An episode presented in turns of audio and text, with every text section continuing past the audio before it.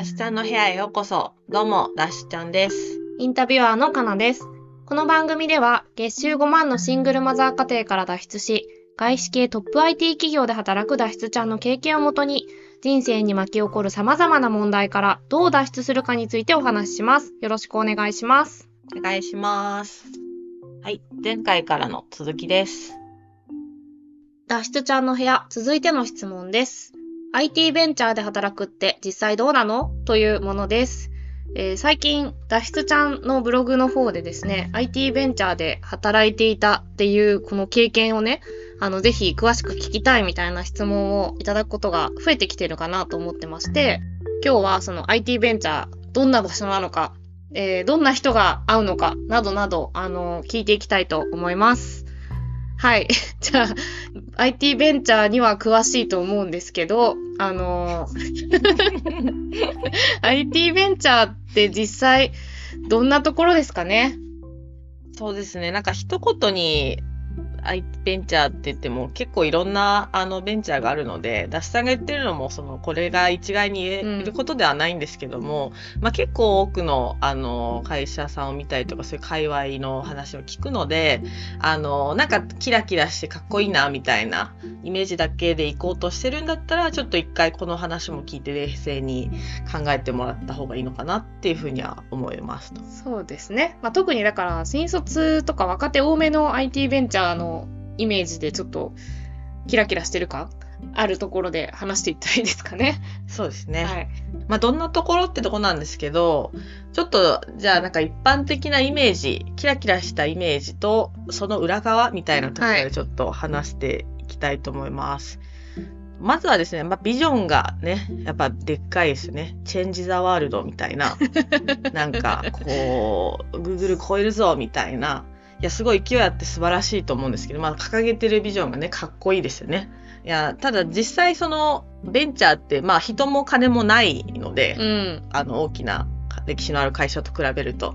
どうしてもそのビジョンという名の、まあ、会社によってはちょっと宗教みたいな感じで、あの、そういうものを掲げてですね、導き働かせるみたいなところも結構あって、実際入ってみると、なんか目の前の日銭稼ぎで手一杯で、なんかそんな大きな夢描いてる場合じゃないみたいなところは結構あったりしますね。だから、目指してるミッション、ビジョンはでっかいんだけれども、現実にやってることは激しく乖離してるというか、まあ、そこには到底至らないようなことを日々しなければならず、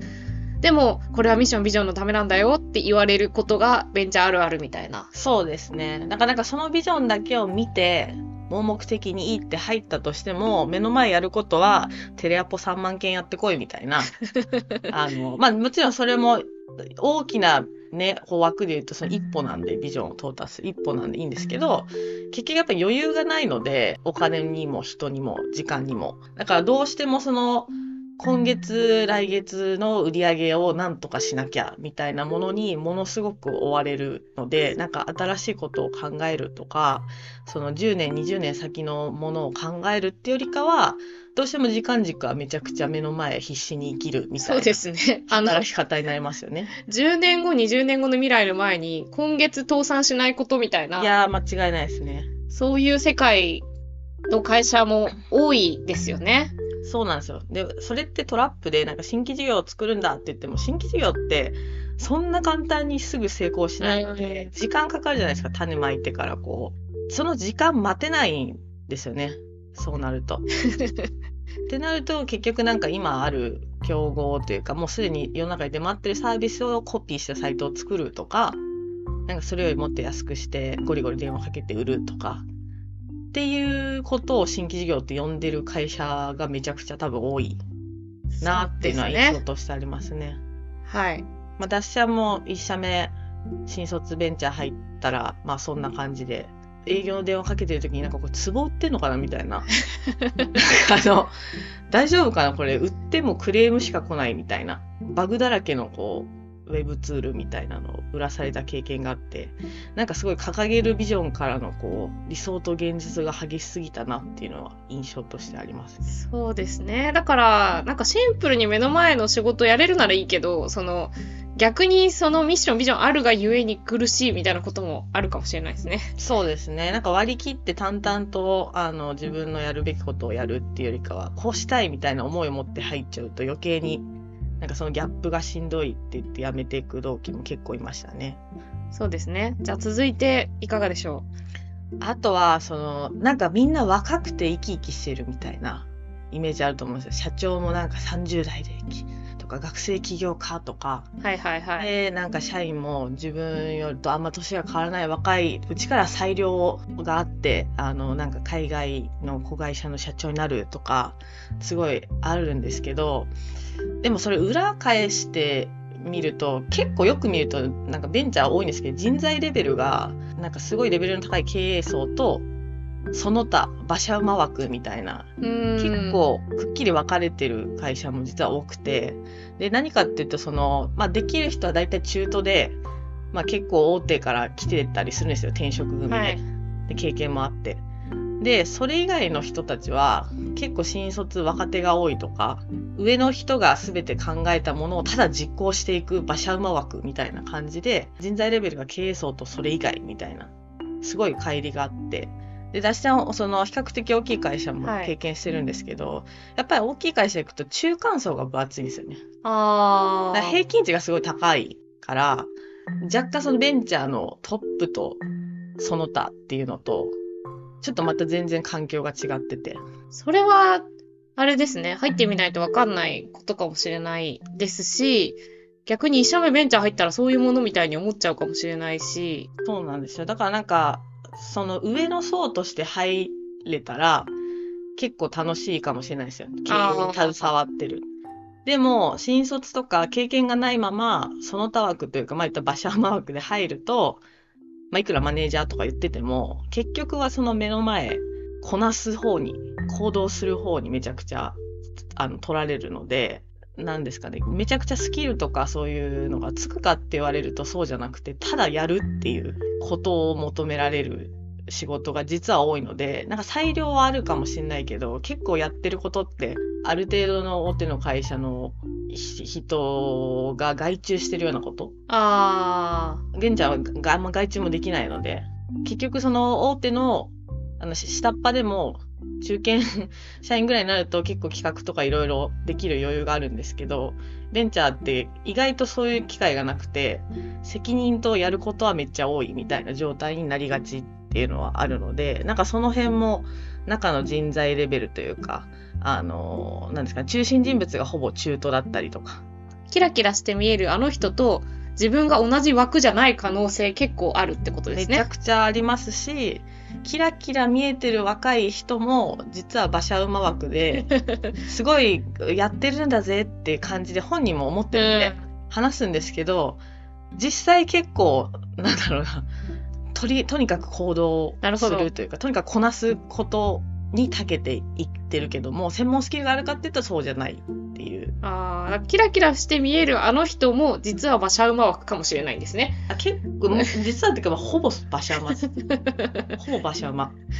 これは闇が深い話ですねですね。本人も自覚がないので。じゃあ、他にまだありますか？あとはですね、その給与がそこそこよく見えるんですよ、実は、こう入り口って。まあ IT とかが多いので、普通のメーカーの新卒とかより、新卒からなんかめっちゃもらえるじゃんとかうん思うんですけど、よくよく見ると、その見出し残業がめっちゃ入ってたりとか、あとはその福利厚生そのものがほとんどない。でもなぜかなんかお菓子制度とかいうちょっとよくわかんない福利厚生が入ってたりとかすると、結構なんか注意した方がいいかなと思って、あの、っていうところもあるし、あと入ってから上がんないとこが多いですね。あで、なんでかっていうと、ベンチャーってその人事制度とか、そういう設計がまだうまくされてない、仕組み化されてないがゆえに、結構中途の人は前職の給料をベースに来るし、新卒の人も、初め同世代と比べたらもらってるかもしれないけども、そこからそんなに役職も階級があるわけじゃないし、給与設計もちゃんとあの、仕組み化されてないんで、うん。2、3年経っても大して上がんない。でも、肩書きはマネージャーみたいなパターン結構多くて、なんかそれで言うと、やっぱ、ある程度仕組み化されてる会社行くと、明確にこれクリアしたらいくら上がるみたいなのがあるんで、入り口はよく見えるけど、実質長くいればいるほど損みたいな風には、まあ、脱社2社目はそんな感じだったんですけど、なってるので、なんかそこも注意かなっていうのはありますね。そうですね。意外と、あまり経験がないと、評価制度に着目することなどない気がするので、それでもいいと思ってればいいけれども、なんか全然わからずに入ると、え？みたいな、こう、肩透かしみたいなことはあるかもしれないですね。そうですね。あとなんか中途できた何々さんなんであんなもらってんの？みたいなうんの。も結構実はあったり。あるかも。結局最初が肝心みたいなね。うんだし、あとローンとか組みづらかったりしますあね。やっぱ会社の信用が、その住宅ローン組むのもそうだし、変わってくるので、そうですね。なんか上場してるかどうかとか、うんそれがこう一部かどうかみたいなの意外と生きていく上で関係してくるっていう。そうなんですよ。は若いと分かんなかったんですけど、後々考えてみると結構その会社の信用力が今後の自分の転職だったり、その住宅を買うだったり、いろんなところで結構効いてくるので、そこって実はでかかったなっていうう。で、あとはあれですね、なんかみんな仲良くて若いし、楽しそうだなみたいな、うんキラキラしてるな、なんかオフィスもキラキラしてるしそうね、オフィスキララキラしてるイメージあるかもしれないですね。そうなんですよ。結構あるんですけど、なんか例えば、まあ大きい会社じゃないからこそみんな仲良しだよみたいなアッ。トホームとかね。アットホームだったりとかってあるんですけど、まあ裏を返せばこう、なんですかね、仲良し学級というかサークル感みたいなとこもあって、結構なんかすぐゴシッピーになってたりとか、なんですかね、な何々さんが他の部門、何々さんが何々さんとご飯行ったよみたいな。え別にそういうの全然気にしない人はいいんですけど、なんか村社会みたいな環境はうん私は好きじゃなかったので、なんか意外にベンチャーってやっぱりその同じ思想の人を集めていかに同じ目標に向かって走らせるかみたいな感じの場所なので、意外と多様性もそんなあるようでないし、それ村社会っていうのは、みんながお互いのことを知りすぎちゃっていて、仕事じゃない部分で、なんかこう変な、なんていうかコミュニケーションの不和が生まれたりみたいな、そういうことですか？あ、そうですね。私なんか、やたら飲み会多かったりとか、やたら社内イベント多かったりとか、なんかそういうのが好きな人はいいかもしれないですけど、私はしんどい派なんですよ。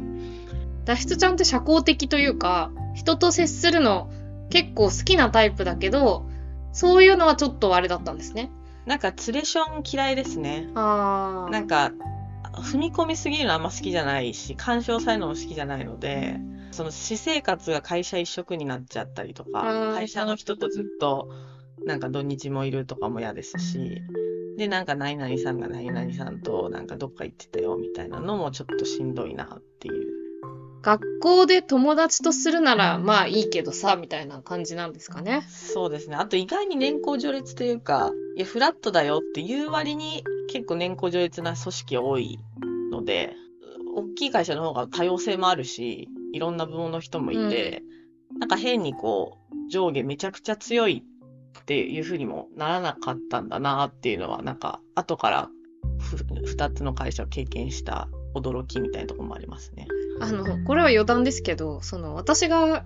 言って思ったのは、そのみんな何らかのコンプレックスを抱えているのか、なんか俺が上だみたいな、こう、ああ、あります、あります。一見仲良さそうにしてるんだけど、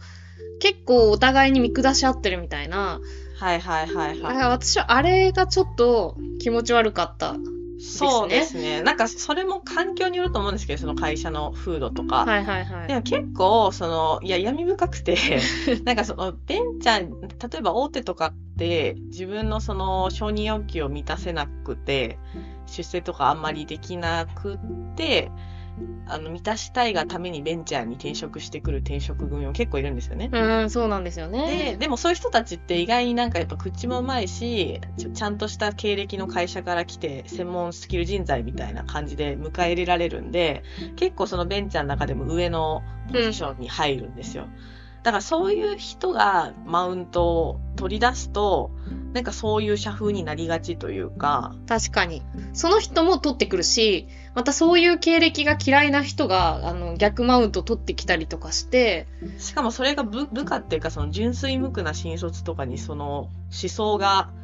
渡っちゃうと、なんかその新卒同士でもなんかそういう競争みたいな、すごい思ったのが、その、ベンチャー来る、まあ、新卒もそうなんですけど、なんか、2パターンあって、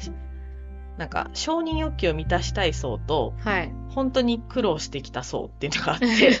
例えば、ダッシュちゃんの同期だと、結構キラキラな大学の都内の次第とか卒業した子が、もうなんか世田谷に3階建ての家に住んでますみたいな。だからもうお金に一切困ってなくて、あとはその承認欲求なんですよ、満たしたい。はい、で、そうなるとやっぱ大きい会社に入って下から上がっていくより、なんかベンチャーの方がすぐにそれができそうみたいなんで来るし、私の場合は苦学生枠で、めちゃくちゃ苦労してきたからこそ、なんか自分の力で飯食えるようになりたいみたいな。うん、で、なんか裁量も若い時からもらえるし、じゃあベンチャーかなみたいな、なんかそういう結構2パターンあって、ちょっと前者の方は結構闇深いなっていうのを感じましたね。なるほどね。ここまで結構なんていうんですか、ベンチャーの闇の部分の話ばっかりしてるような気がするんですけど、だとして、ベンチャーがでも会う人もいると思うんですよね。うん、だから、その、こういう人とか、こういうタイミングならいいよっていうのはありますか？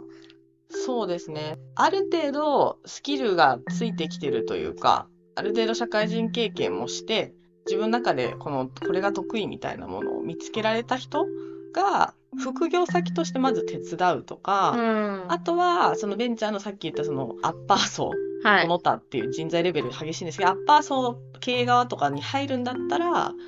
いいのかもなって面白いところなのかなっていうのはすごい思いますね。おすすめしないのはその新卒とか、あとスキルがないまま入っちゃうと、ただただ摩耗していくというか、ただただドゥをこなす人みたいな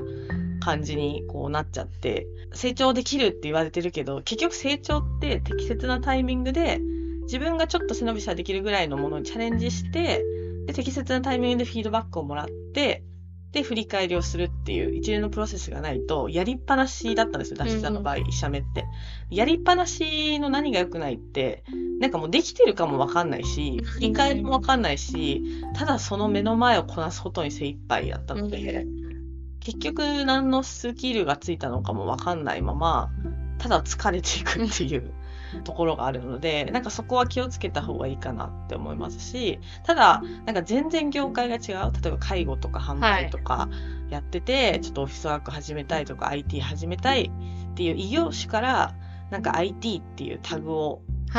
自分につけたいっていう人はもしかしたら入り口としてはいいのかもな割となんだろう、異業種でも受け入れてくれますしね。そうですね。人足りてないんで。そう、人材不足だから。そう、そうなんですよ。人足りてないんで、ただ、やっぱりそこで気をつけた方がいいのはさっきみたいな、ただこなすだけで終わっちゃって、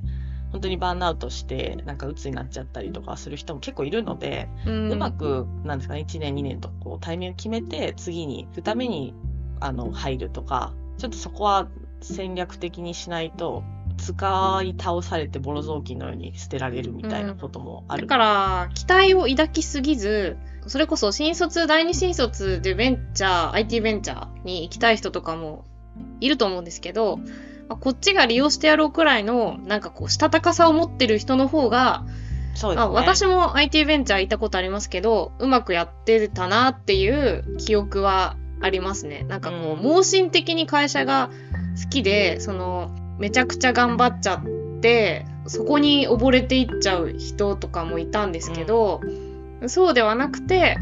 あの自分の今このフェーズではこれを身につけることがあの正しいと思うからとかここでできた人脈とかをあの生かしていきたいからみたいな感じでやってる人はその後、まあ、しっかりちゃんと転職したりとか起業したりしてうまくやってるんじゃないかなっていう、まあ、印象もありますし、まあ、脱出ちゃんはなんかこう、意図せず脱出したみたいなとこありますけど、結果としてまあなんか うまく利用した側に行ったような感じもありますしね。そうですね。まあなんか一社目だとちょっと気づけなくて、新卒からベンチャー入っちゃったんで、うん、それでもう、あ、危ないところまでこう追い込まれたんですけど、はって気づいた時にやっぱこう、利用してやるぐらいの気持ちがないと食われちゃう環境なので、なんかそこはちゃんと肝に銘じた上で判断してもらった方がいいのかなっていうのは思いますね。そうですね。あとは、だから、本当に今もう中途で転職しようかなぐらいの感じなんだったら、あの、さっきも言ってましたけど、副業とかでちょっとお手伝いみたいなことは、本当にやっぱり人材不足だから、意外と気軽にできたりするなって思うので、本当期間限定でちょっと手を出してみて、それでこう雰囲気を知るとかそうですね。はありますよね。特にまともな会社から次て夢を持って転職してきた人結構悲惨というか えこんなことまで私しなきゃいけないの？みたいな前前の会社だったらそんなの外注とかやってくれる人がたくさんいたけど私ここからしなきゃいけないんだとかあとやっぱさっき言ったみたいに人材の平均値がこう上と下に分かれちゃっててよくあるのがその大手から移こう夢を持って移ったけど人材のレベルが低すぎてすげえ自分の時間取られるなみたいな。なんかこんな基本的なことから指導しなきゃいけないのみたいな、うん。結構あってそれに疲れてもう僕絶対大手しか転職しないって言って そっから 1年半ぐらいで辞めて大手に戻ってった先輩とかいるのでなんですかね温度感知るって意味でもちょっと覗いた方が安全かなっていうのは思いますね。そうですね。あのーまあ、大手には大手の闇があるので、一概にどっちがいいとか悪いとかじゃないと思うので、まあ、あくまでまあ自己責任ですけど、その自分がどうしたいのかとか、次のっていうかもうもし転職とか働くこと考えてるんだったら、まあ、そういう場所だよっていうことを認識した上で選ぶっていうことが大事かもしれないですね。そうですね。メリットデメリットあるので、そこをうまく利用できたらいいんじゃないかなと思いますね。はい。本日の質問への回答は以上といたします。ありがとうございましたあり。がとうございました。ダッシュちゃんの部屋、次回に続きます。番組の感想は Twitter でハッシュタグ脱出ちゃんにてお待ちしております。ブログ脱出ちゃんの URL も概要欄にありますので、ぜひご覧ください。こちらでもお便り受け付けています。ダッシュちゃんは、あの頃苦しかった自分に少しでも脱出ルートのヒントを示せたら嬉しいなって気持ちでやってます。一人でも多くの人の参考になれば嬉しいです。もし同じような悩み持ってる友達がいたら教えてあげてください。お願いします。お願いします。